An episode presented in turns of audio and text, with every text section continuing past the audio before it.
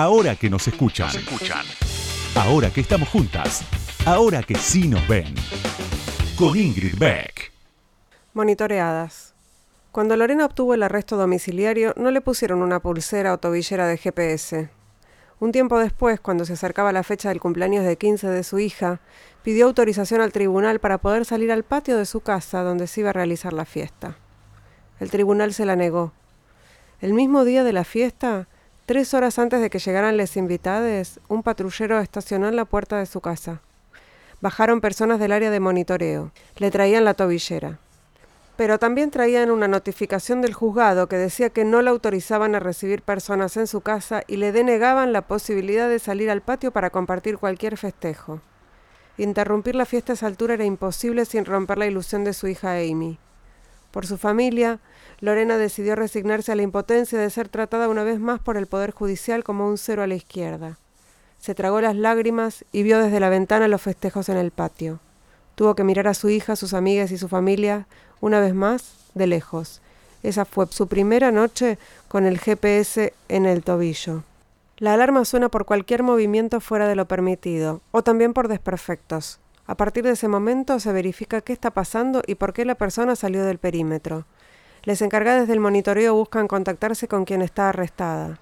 Sin embargo, el personal a cargo del monitoreo desconoce la situación particular de cada persona con domiciliaria.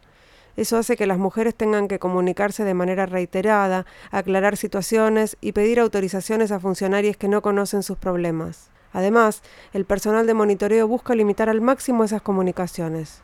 Como relata una mujer en arresto, a mí cuando vino el de monitoreo y me puso la pulsera me dijo, tenés que salir o llamarnos si te estás muriendo, si no, no. Por eso yo a veces no quiero ni llamarlos.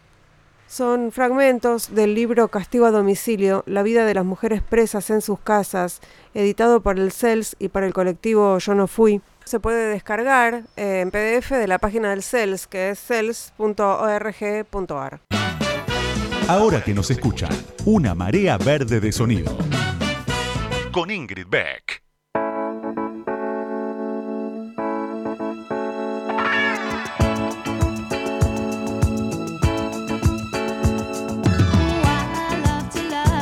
Buenas noches, buenas noches, bienvenidas, bienvenides, bienvenidos a este nuevo episodio de Ahora que nos escuchan. Yo diría que lo único que pienso, o sea, cuando pienso en el, en el túnel, ¿no? En el que estamos metidos, en este túnel oscuro, el año pasado veíamos un poco de luz, ahora se apagó, alguien vino y la apagó. Eh, se ve una endijita, qué sé yo, y por ahí, pero dicen, ahora dicen, eh, que después cuando esto termine se viene una etapa de libertinaje total, de así de partusa, no sé, como lo quieran llamar, intercambio de eh, abrazos, vamos a ponerle. Y bueno, eso, qué sé yo, podemos, no sé, ir eligiendo con quiénes vamos a compartir esa, esa siguiente etapa, no necesariamente dejar nada de lo que tenemos, pero bueno, por ahí eh, conviene empezar a pensar eso, fantasear ¿Con quién nos vamos a abrazar, por ponerle un verbo cariñoso, eh, en, el, en el próximo periodo, ¿no? Cuando termine toda esta pandemia? Esa es mi sugerencia para seguir sosteniendo, no sé, dura un rato la fantasía, después se cae, pero bueno, por lo menos por un rato. Y en la próxima hora además tenemos un gran programa, así que también en la próxima hora se van a entretener, van a escuchar y van a aprender seguramente de esta pionera de los feminismos en la Argentina, porque vamos a entrevistar enseguida ya a Mabel Bianco. No se vayan. Ahora que nos escuchan, ahora que vos me escuchás, te cuento algo más sobre la invitada de hoy. Ahí va.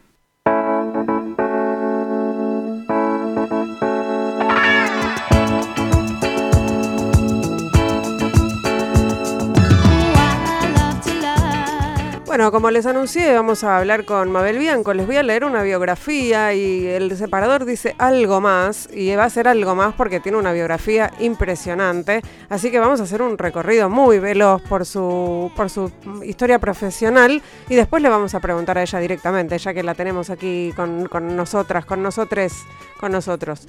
Mabel Bianco nació en Buenos Aires en 1941. Es una médica argentina. En 1989 fundó la Fundación para el Estudio eh, para Estudio e Investigación de la Mujer, FAME, una organización que desarrolla investigaciones, incidencia política, capacitación y promueve la igualdad y los derechos de las mujeres en la Argentina, América Latina y el Caribe y en el mundo.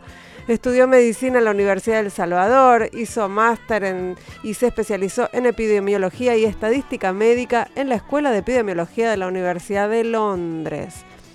Eh, tiene, bueno, les dije, un currículum obviamente impresionante. En el 83 creó el programa Mujer, Salud y Desarrollo en el Ministerio de Salud y Acción Social de la Nación.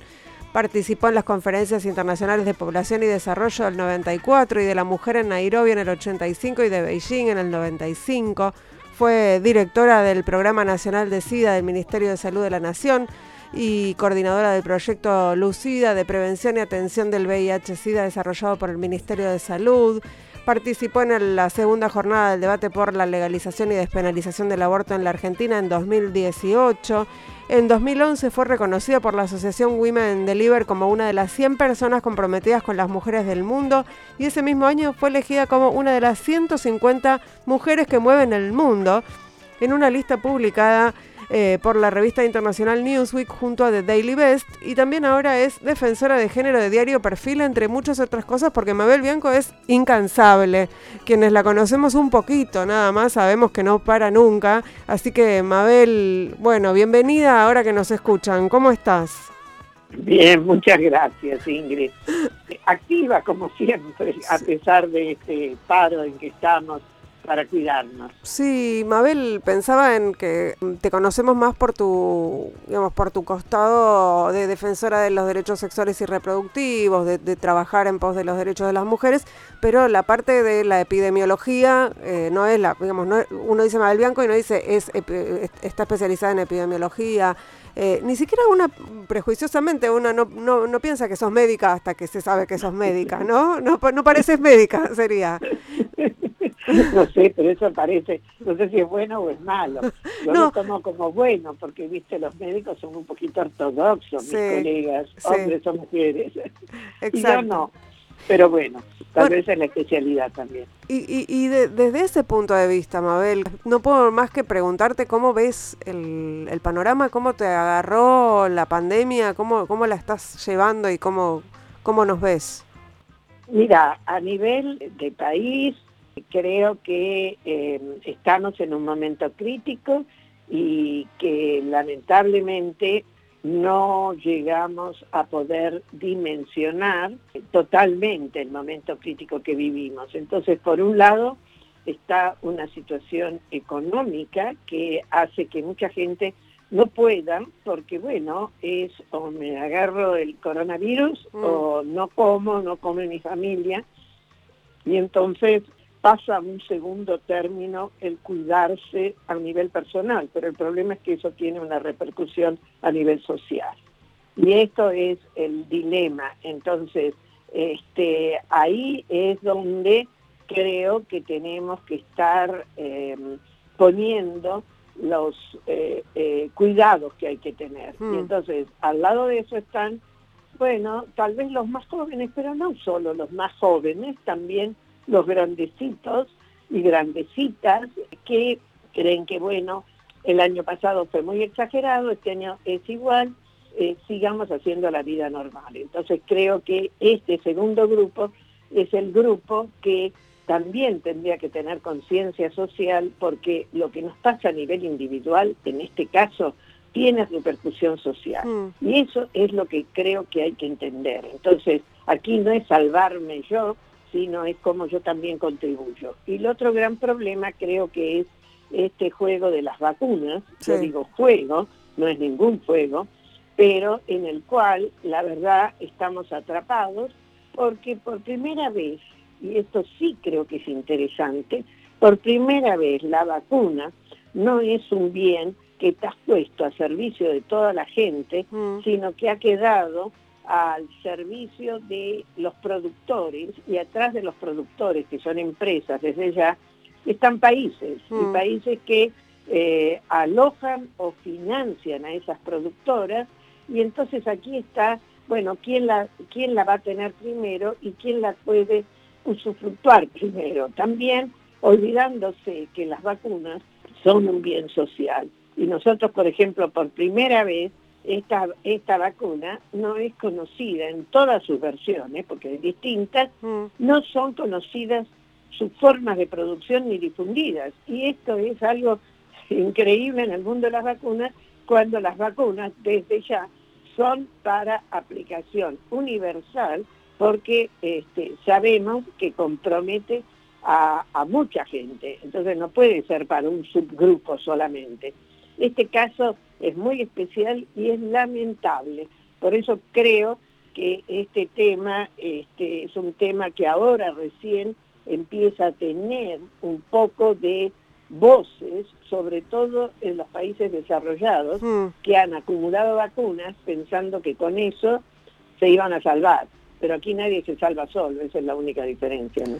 Sí, además esto que estás diciendo tiene que ver también con que esta pandemia puso de manifiesto cada vez con más profundidad la, la desigualdad, ¿no? La, desigualdad en términos mundiales, la desigualdad entre las clases sociales y la desigualdad de, la brecha de género. Sobre eso me gustaría que, escucháramos un audio, Mabel, y que conversáramos específicamente. Bueno. Creo que la pandemia demostró la fragilidad de las mujeres en cuanto al empleo y en cuanto a los ingresos económicos. Una de las características es que el trabajo de las mujeres se inserta sobre todo en el sector informal. Parte de ese sector informal muy importante es el personal en casas de familia, el personal doméstico. Pero después hay otra cantidad de mujeres que se desempeñan en tareas a domicilio y que de golpe se vieron sin nada, sin poder salir, sin un peso y tampoco podían pedir la IFE. Bueno, eso, ¿no? La cuestión de, la, brecha cada vez más amplia y los problemas que debemos afrontar, afrontar las mujeres en general y que en pandemia eh, empeoran.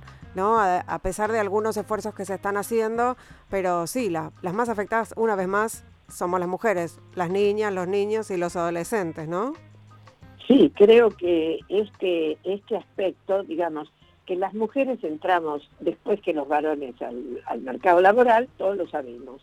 Pero entonces ese entrar después nos significó también, y mucho en el país, y tal vez esto se, se ve en todo el mundo porque este modelo de desarrollo que se está implementando es un modelo que tiende a la polarización, la polarización de la concentración de la riqueza en pocos y este, dejar eh, subsumidos eh, a una gran masa que tiene que repartirse mucho menos. Entonces ahí viene algo que eh, en épocas normales no se nota, porque existen posibilidades de trabajo. Cuando yo digo de estas mujeres que hacen estos trabajos, me estoy refiriendo a em, sobre todo mujeres que trabajan en, por ejemplo, manicuría, eh, masajistas, este, no solamente a aquellas que son y que entran en la ley nuestra de eh, trabajadores de casas particulares que son cuidadoras, por ejemplo, de niños, de enfermos o de ancianos. Esas mujeres estarían cubiertas por la ley si la ley realmente se implementara plenamente, no solamente el personal doméstico. Pero lamentablemente de esa ley, que es muy buena, no tenemos la cobertura, no llega eh, a un 30%. Quiere decir que hay un 70% de mujeres que hacen trabajos en casas particulares que no tienen cobertura social. No tener protección social o cobertura social es que si te enfermas, si se te enferma un hijo, eh, si querés tomarte vacaciones, todo eso hace que vos no tengas salario. Tu salario está solamente en función de cuando estás en función. Quiere decir que cuando interrumpís no tenés ninguna cobertura. Pero a eso se suma este otro grupo de trabajadoras que no entrarían en esa calificación de nuestra ley y que sin embargo es muy importante que como decía en esa, en esa entrevista, no son pobres porque tienen ingresos, incluso tienen bienes, por eso no pueden pedir la IFE. pero el problema es que todo eso depende de si pueden salir a trabajar. Claro. La, el aislamiento, bueno, siete meses nos mató, no hay quien haya tenido suficientes recursos este, ahorrados para poder sobrevivir ese tiempo. Entonces ahora esas mujeres no pueden quedarse en su casa, porque si no, no, no comen ni ellas ni los hijos. Y este es el gran drama que vivimos, ¿no? Eh, Mabel, vamos a ir a, a, un, a, una breve tanda, vamos a escuchar eh, una canción además. Ay, qué lindo, vamos a escuchar Should I Stay or Should I Go en versión de Jules Holland y Kylie Minogue y enseguida seguimos conversando. Estamos hablando con Mabel Bianco aquí en Ahora que nos escuchan. Ya, ya, ya volvemos. Ahora que nos escuchan. Entrevistas a las mujeres que mueven el mundo. Con, Ingrid Beck.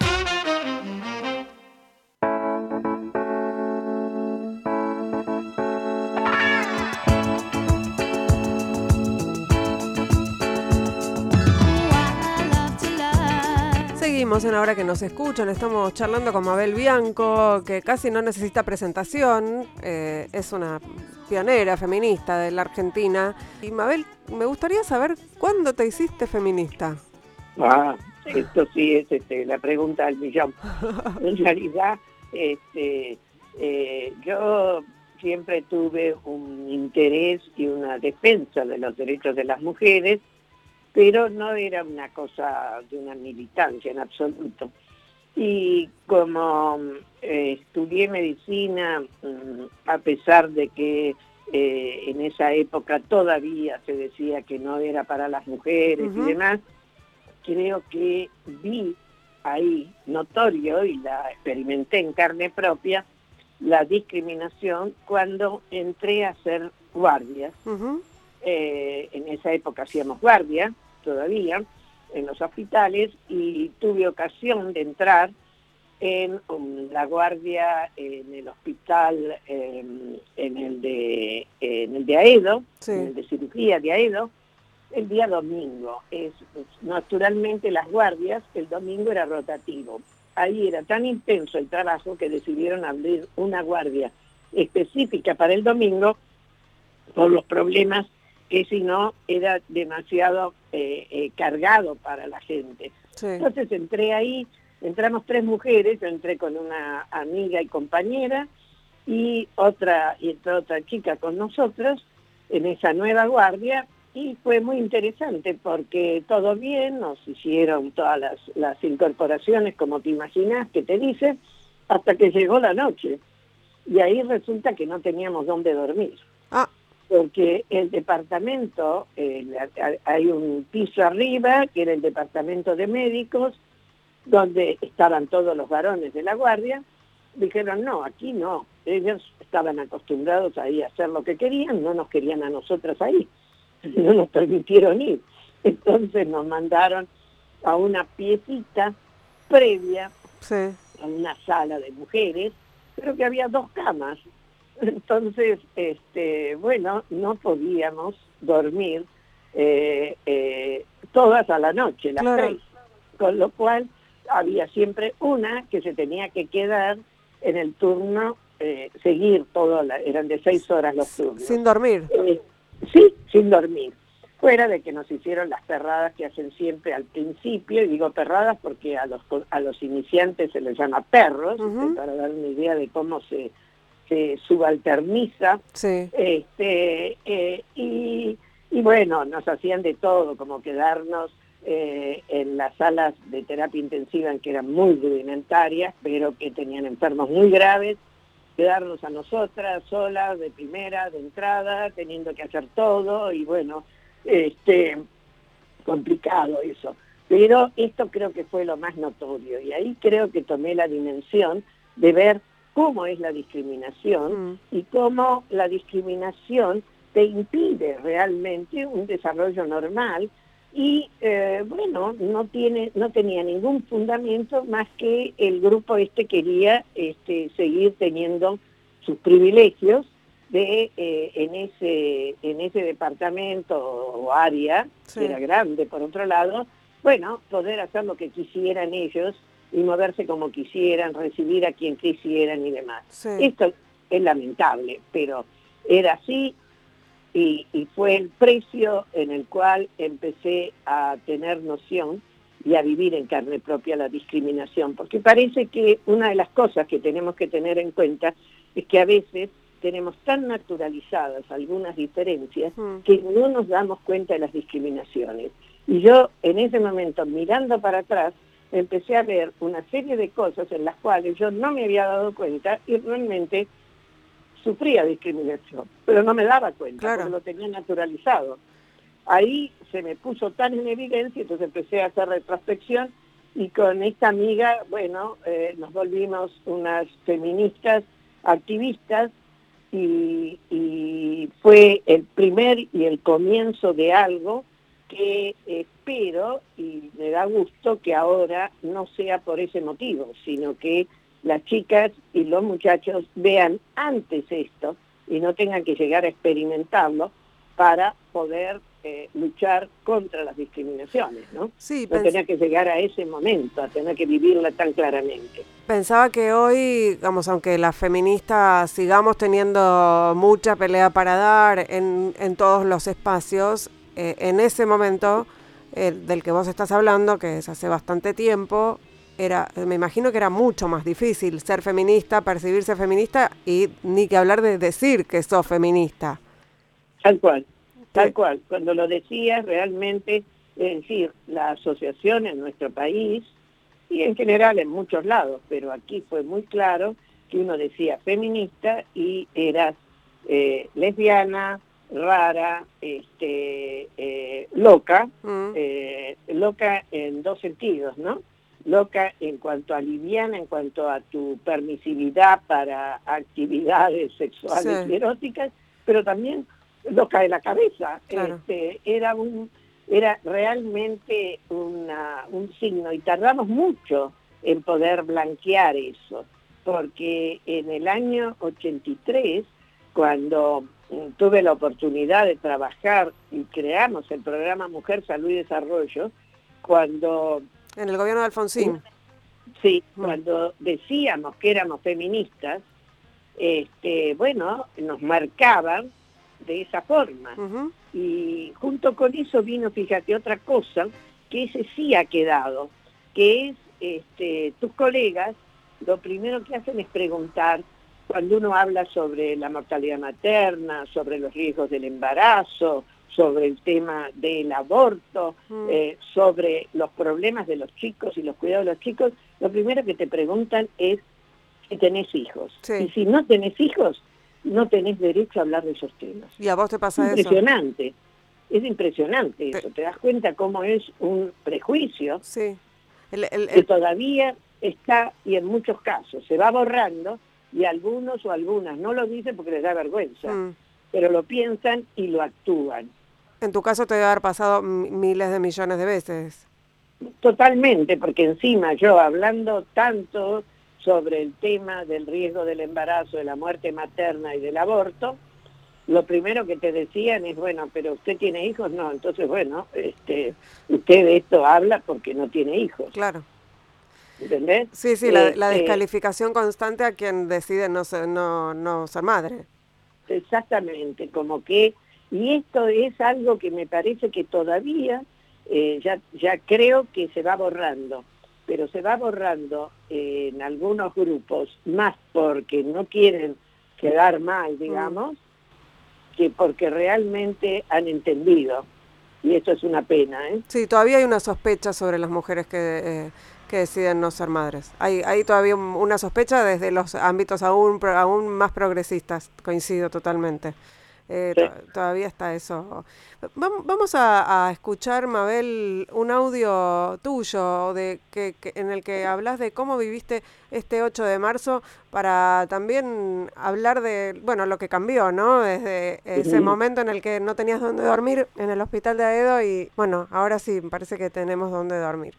Vivo con gran emoción porque es el primero con ley de interrupción voluntaria del embarazo y eso es algo que lo luchamos tanto, que sabemos que todavía no es una realidad para muchas mujeres, pero está ahí la ley, está la posibilidad, vamos a luchar y vamos a conseguir que pronto todas puedan tenerlo. Lo otro que me parece que no es menor es que tenemos un ministerio de las mujeres. Por años las feministas pedimos eso. Por años queríamos la jerarquización. Ahí lo tenemos. Parece increíble, ¿no? Que tengamos aborto legal. que, pero no es casual, ¿viste? No es casual, porque son cosas que van juntas. Y lo que no llegué a decir ahí, tengo que reconocer, es que tenemos un presupuesto eh, realmente eh, etiquetado, como lo querramos llamar, eh, para la igualdad de género como no habíamos tenido antes. Hmm. si bien se había observado algún aumento, eh, sobre todo lo observamos entre el paso de lo que fue el Consejo Nacional de las Mujeres a cuando se crea el Instituto Nacional de las Mujeres, pero nunca se llegó a la magnitud y al corte que tuvo este año. Entonces, este, yo eso es algo que creo que lo tenemos que sostener, que lo tenemos que levantar y que, eh, bueno, es orgullo y así como es orgullo es también responsabilidad, siempre nos toca eso. La historia cuenta que las feministas en la Argentina vienen trabajando desde hace mucho tiempo con los encuentros de mujeres, eh, las conferencias de Beijing, la participación de, muchas de ustedes como vos, Mabel, y, otras pioneras, por llamarlas de alguna manera, eh, haciendo incidencia en distintos espacios, pero que el, digamos, el movimiento de mujeres se convirtió realmente en eh, un sujeto político o una sujeta política más mejor eh, con, con el, tres, el, con el ni una menos, ¿no? Cuando las mujeres salieron masivamente, salimos masivamente a las calles. ¿Vos cómo, cómo viviste ese momento? ¿Te sorprendió? Mira, el 2015 fue tan emocionante, fue tan, para mí fue tan, este, notar el quiebre, digamos, ¿no? El antes y el después porque eh, las feministas teníamos eh, algunas fechas que veníamos celebrando y que veníamos haciendo, digo celebrando porque no festejábamos nada, lo que hacíamos era presentar el problema y, y, haciendo movilizaciones como podíamos y demás. Y una de las fechas era, eh, teníamos este 28 de mayo por el Día Mundial de la Salud o Internacional por la Salud de las Mujeres, siempre dedicado a, disminuir la mortalidad materna, el 28 de septiembre por el pedido por el aborto legal, seguro, y luego le agregamos el gratuito, y el 25 eh, de noviembre el día de eh, la violencia, la eliminación o la concientización por la violencia. Y era característico, cuando nos juntábamos un pequeño grupo, íbamos al, al eh, nuestra, nuestra demostración era en el obelisco, este, éramos realmente muy pocas eh, y teníamos menos hombres que nos acompañaban, ¿no? este, yo siempre recuerdo a Carlos Jauregui porque era el que nos acompañaba este, y, nos daba ánimo, el único, y, pero éramos poquitas, éramos muy poquitas. Entonces, ver esa masividad, y no fuimos solo las mujeres, mm. eran hombres, mujeres, chicos, eh, grandes, pobres, ricos, era de todo, era una, entonces era de una, de una cosa, entonces yo miraba para, para el, obelisco, digamos, eh, desde Paraná, eh, que es cuando entré a la plaza, porque ahí tenemos nosotros la sede en la calle Paraná, y no se podía ver nada, era mm. impresionante. Era una cosa, bueno, yo lloré, yo lloré. Y lloré, ¿por qué? Porque vi que después de tanto tiempo dejamos de ser las cuatro locas que salíamos a gritar para que el, la voz fuera así, fuera realmente y eso era imposible de no escuchar, eso no se podía ignorar, porque este, había que ser muy insensible para, para ignorarlo.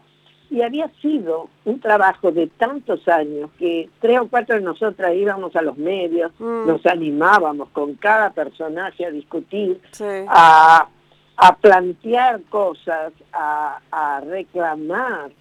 Y entonces ver ahí ver que eh, el, femicidio y incorporado a eso la muerte por eh, negar un aborto a la mujer, quiere decir que estaba todo el espectro de eh, violencia que podemos vivir, eso fue maravilloso y creo que fue el gran cambio. Y ahí yo siempre reconozco que todo lo que teorizamos, éramos muy teóricas las, las feministas de esa época, este, todo lo que teorizamos se concretó y ahí los y las adolescentes, ya ni siquiera digo las jóvenes, los adolescentes vieron la inequidad, levantaron la bandera, la mostraron y la hicieron que todo el mundo la entendiera, porque eso era entendible para todos, no necesitaba un grado de razonamiento, era algo que movía las fibras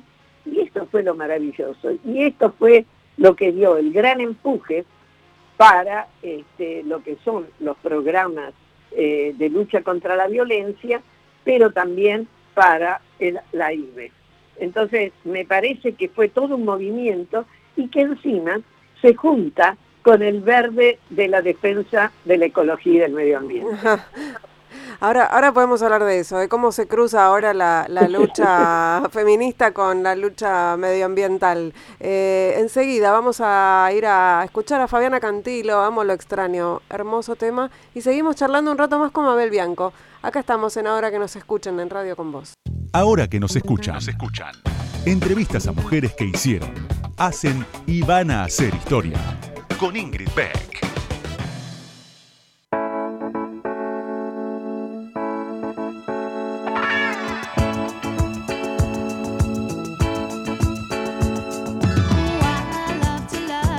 Seguimos en Ahora que nos escuchan, estamos conversando con Mabel Bianco y ella la dejó picando en el bloque anterior eh, y, hablaste del verde, ¿no? Del verde de la campaña por el aborto legal, seguro y gratuito, el verde que además está atravesando las fronteras porque hay pañuelos verdes ya en toda América Latina casi y que, a mí me sigue pareciendo impresionante eso. y, hablamos de marea verde y hablamos, y, vos misma relacionaste el color verde con el, con el color del ambientalismo. Y se están cruzando esos caminos, ¿no? Medio necesariamente. Totalmente, totalmente. Y esto creo que es muy interesante porque hay algunos aspectos que la lucha nuestra, tan centrada, digo, en la Argentina, eh, a través de la campaña eh, por el aborto legal y demás, que a veces perdemos de vista los orígenes. Mm. Mm, eh, a mí me tocó, tuve el, placer y el honor de, a partir de los, del final de los 80, de empezar a conocer la lucha de una mujer, Bella Absu, una norteamericana de izquierda, rarísimo, que había sido diputada demócrata y que crea una organización que se llama Women eh, WIDO, Women Environment Development Organization, y que ella empezó a luchar este, por el medio ambiente desde las mujeres, pero ella no lo separaba, digamos, ella lo mantenía unido como una lucha que era este, indivisible. Y es por la lucha de ella que, bueno, eh, trabajamos mucho y en el año 92 fuimos a la ECO en, Río y ahí eh, las feministas luchamos en dos, en dos eh, carriles, digamos. El carril oficial de la, de la conferencia en el cual lo que pedíamos era que se institucionalizara la participación de la sociedad civil, mm. para que no quede esto de que, bueno, te dejaban, entonces en la conferencia de población nos dejaron, pero después en la de medio ambiente no se sabía si nos iban a dejar a la sociedad civil o no. Bueno, institucionalizar eso porque las Naciones Unidas, si bien es un organismo intergubernamental, Quiere decir que están los gobiernos, no los pueblos. Sin embargo, tiene que representar a los pueblos por su carta originaria. Por lo tanto, no puede dejar de lado la sociedad civil, que es la que lo representa. Y por el otro lado, luchamos en una famosa Carta de las Mujeres, este, que estuvo en el campus que teníamos en, en, Río, este, con toda la lucha desde el aborto, la defensa de los derechos sexuales y reproductivos, que en ese momento era una lucha dentro del movimiento ecologista, porque los ecologistas, desde Grob Blumtrand, una mujer eh, con todo ese caudal de igualdad, y que sin embargo seguían planteando que si no había control de población, no iba a poder haber desarrollo. Nosotros decíamos, ese es un derecho y no se le puede imponer con metas demográficas a las mujeres. Bueno, esa lucha la dimos ahí, por eso te digo que era en dos niveles, ¿eh? el nivel de la sociedad civil y el nivel de los gobiernos. Se logró a nivel de los gobiernos y ahí se crea en Naciones Unidas lo que llamamos los grupos mayores, que fueron nueve, y uno de ellos el de mujeres. Yo eh. tengo el honor de este, no solo eh, militar en ese grupo, sino ser eh, la facilitadora, o, bueno, para América Latina y el Caribe, y ahora representando a ella, estando, estoy en, soy copresidenta de todos los grupos mayores que ya han crecido, somos 21. Mm. Pero esto no es menor aquí a veces no nos damos cuenta, no es menor, porque tener voz en Naciones Unidas significa poder expresar las diferencias con los gobiernos, que existen, porque es lógico. Y estas son diferencias que si no, quedan tapados porque queda solo la, la voz de los gobiernos. Entonces, esto es algo que defendemos con la autonomía de los grupos de la sociedad civil, que desde ya no somos indiferentes y no es que no tengamos sesgos, pero lo bueno es que trabajamos articuladamente y entonces ahí este, eh, buscamos el equilibrio entre unos grupos y otros y eso es lo que nos da fuerza para los reclamos. ¿Y por qué nos interesan los reclamos en Naciones Unidas? Porque eso es lo que nos da después la fuerza que nuestros gobiernos, sobre todo los de América Latina y mm. el Caribe, rápidamente ratifican todos los convenios y todo lo que se aprueba en Naciones Unidas. Pero allá, cuando vienen aquí, se olvidan. Entonces, por eso es importante estar, tener presencia y ahí exigir la exigibilidad o la rendición de cuenta a los gobiernos. ¿Por qué? Porque lo que se dice afuera se tiene que aplicar a nivel nacional. Y eso no siempre es fácil, vos sabés. Así que son esas militancias este, dobles en las cuales eh, he aprendido mucho y también eh, he podido, digamos, eh, alcanzar algunos niveles que ahora me generan gran responsabilidad porque, porque estamos en un momento crítico mm. en el cual los países se están alejando de la defensa de los derechos humanos y ahí estamos la eliminan rápidamente los derechos de las mujeres y los cuestionan. Porque los derechos de las mujeres solamente van a regir cuando haya plena vigencia de los derechos humanos. Entonces ahí estamos. Qué fragilidad tenemos, ¿no? Digo, la, la, todo el tiempo tenemos que estar sosteniendo los derechos conquistados, no, no, nunca se puede relajarse, ¿no? en el caso de los derechos humanos en general, pero de los derechos humanos de las mujeres en particular. Todo el tiempo hay que estar atentas, eh, vigilantes respecto de lo que de lo que fuimos consiguiendo eh, desde la implementación de la de la interrupción voluntaria del embarazo hasta la educación sexual integral, que es algo que una, podría suponer que está establecido y sin embargo hay un montón de, lugares en donde no se cumple. Tenemos un problema de embarazo no deseado, eh, no intencional en la adolescencia gravísimos en Argentina. Hay un montón de, de, áreas en las que todavía necesitamos avanzar eh, y mucho y rápidamente además. Tal cual, y creo que una de las cosas importantes es que este, tenemos que, no podemos dejar una militancia por la otra, tenemos que ir siguiendo todas, porque además están interrelacionadas. Eh, y el lema de la campaña de, por el aborto legal y seguro no fue casual. Mm. Educación sexual para, eh, para eh, decir, no, decidir, eh, métodos anticonceptivos para no abortar y aborto seguro para no morir. Esto da una secuencia, pero a su vez esto también plantea una secuencia de eh, encadenamiento y entonces los derechos sexuales y reproductivos se vinculan a la posible y la forma de inserción de la mujer en el, trabajo, por ejemplo. Eh, es decir, no podemos, no podemos decir que son independientes. Por eso es que tenemos que estar mirándolos, atendiendo todo el tiempo y eh, lamentablemente no podemos descansar. Mm. Eh, pero creo que sí el tener a veces a nosotros nos decían, ¿por qué pretenden siempre tener leyes? Porque es lo que nos da la posibilidad de reclamar. Y esto es lo importante para decirles a todas y a todos. Mm. Mm, si no tenemos la ley, no tenemos sobre qué reclamar.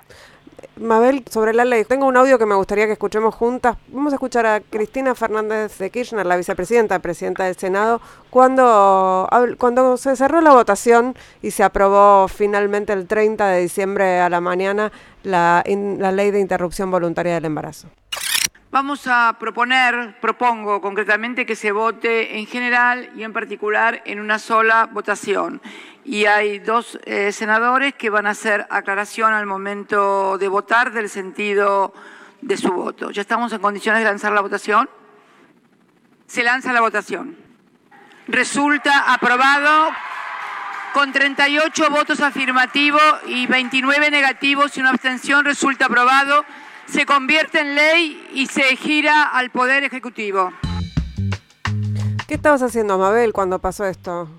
Ah, estaba en casa porque no salí por cuidarme. Claro. Y, no podía dormir, no podía dormir.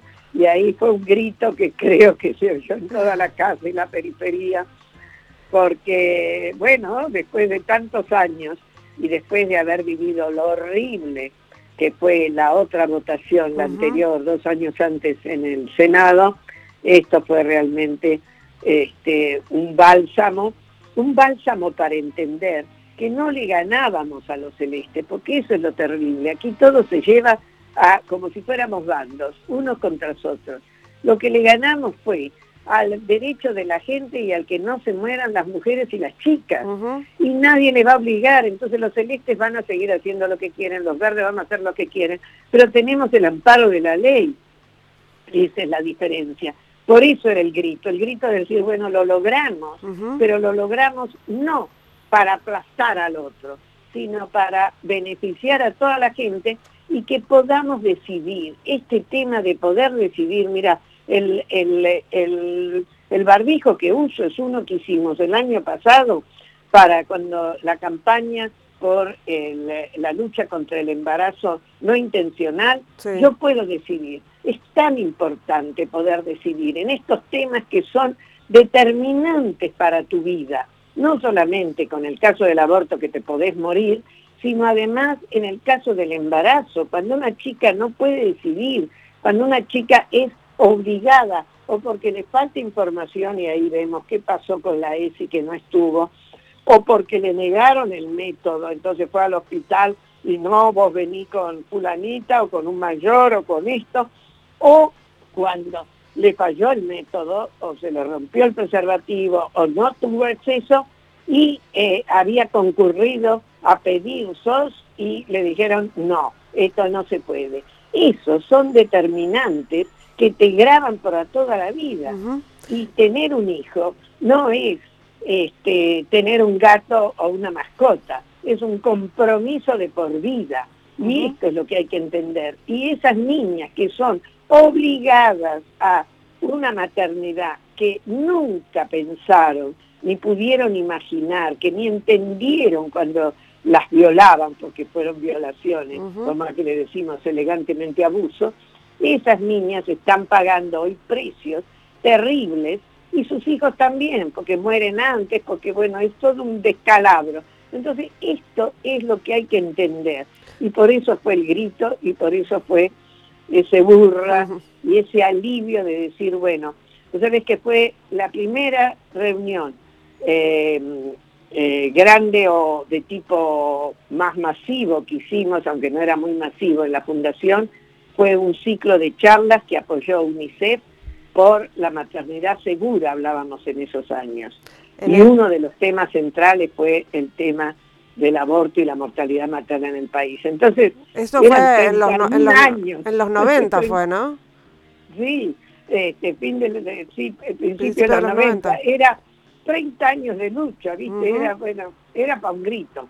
Porque el otro sí tema importante y masivo que hicimos fue un año después una reunión sobre violencia familiar, en ese momento hablábamos, que tuvimos 800 personas que nos desbordó, este, pero que mostraba cómo igual, aunque no se le daba importancia, el tema era sentido en toda la población, porque fue masivo, eso fue impresionante. Entonces, bueno, estos son el tipo de cosas de decir, bueno, tanta lucha, pero se llega.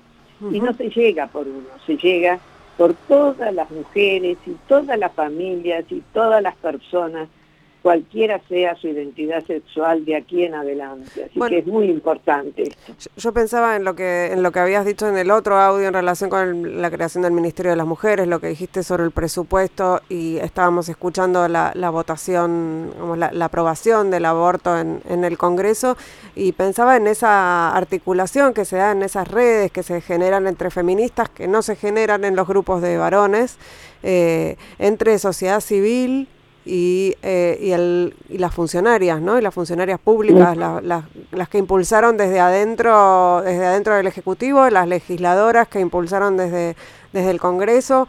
Eh, había, somos todas de, muy diverso color político y sin embargo eh, pudimos coincidir y coincidimos en general en, en estas leyes, mm, que creo que si no, no hubiese sido posible además. No, seguro, y eso fíjate que se viene dando, porque cuando fue lo del cupo, la ley de cupo fue lo mismo. Ahí luchábamos juntas, sociedad civil, con eh, grupos de partidos políticos, de mujeres de partidos políticos, y, no interesaba, y esa es una de las capacidades de las mujeres, la capacidad de diálogo y de no, este, y de no privilegiar las ideas partidarias frente a las ideas globales, que son las que, este, bueno, nos benefician a todos y son para todos. Entonces, esta es una virtud, creo, que este, tenemos que explotar y ahora tenemos que evitar caer en las divisiones a las que nos llevan, porque no nos conducen a nada realmente. Por eso, cuando veíamos esa, esa lucha que se nos planteaba entre celeste y verde. En realidad nosotros no queríamos como verdes pelear con los celestes, lo que queríamos era que se entendiera que esto era para todos y que eso era algo que este, eh, no se podía negar, porque por la negación tuvimos por años una tasa de mortalidad materna y un eh, problema de mortalidad infantil por años cuando en nuestro país no se justificaba. Y lo que estaba detrás de esto era la prohibición del aborto. Y esto es imposible, esto es negar la realidad. Entonces, eso es lo que hay que superar. Creo que las mujeres tenemos esa capacidad y eso es lo bueno, digamos, este, y es lo que podemos aportar a la sociedad, desde los partidos políticos, desde la función pública, y desde todos los lugares donde nos desenvolvemos.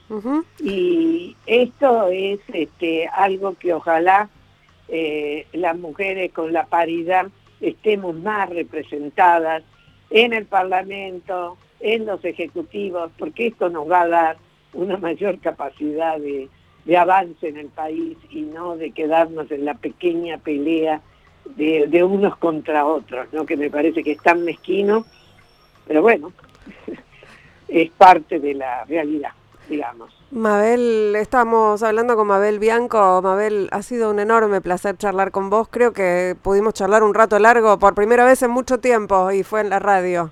Si no, siempre nos estamos cruzando de ratitos. Pero estamos siempre juntas en la misma vereda y eso es importante, Ingrid. Muchísimas gracias, Mabel, por este rato aquí en radio con vos. Gracias a vos y hasta muy pronto. Un abrazo. Nos vamos escuchando Sting, Englishman in New York.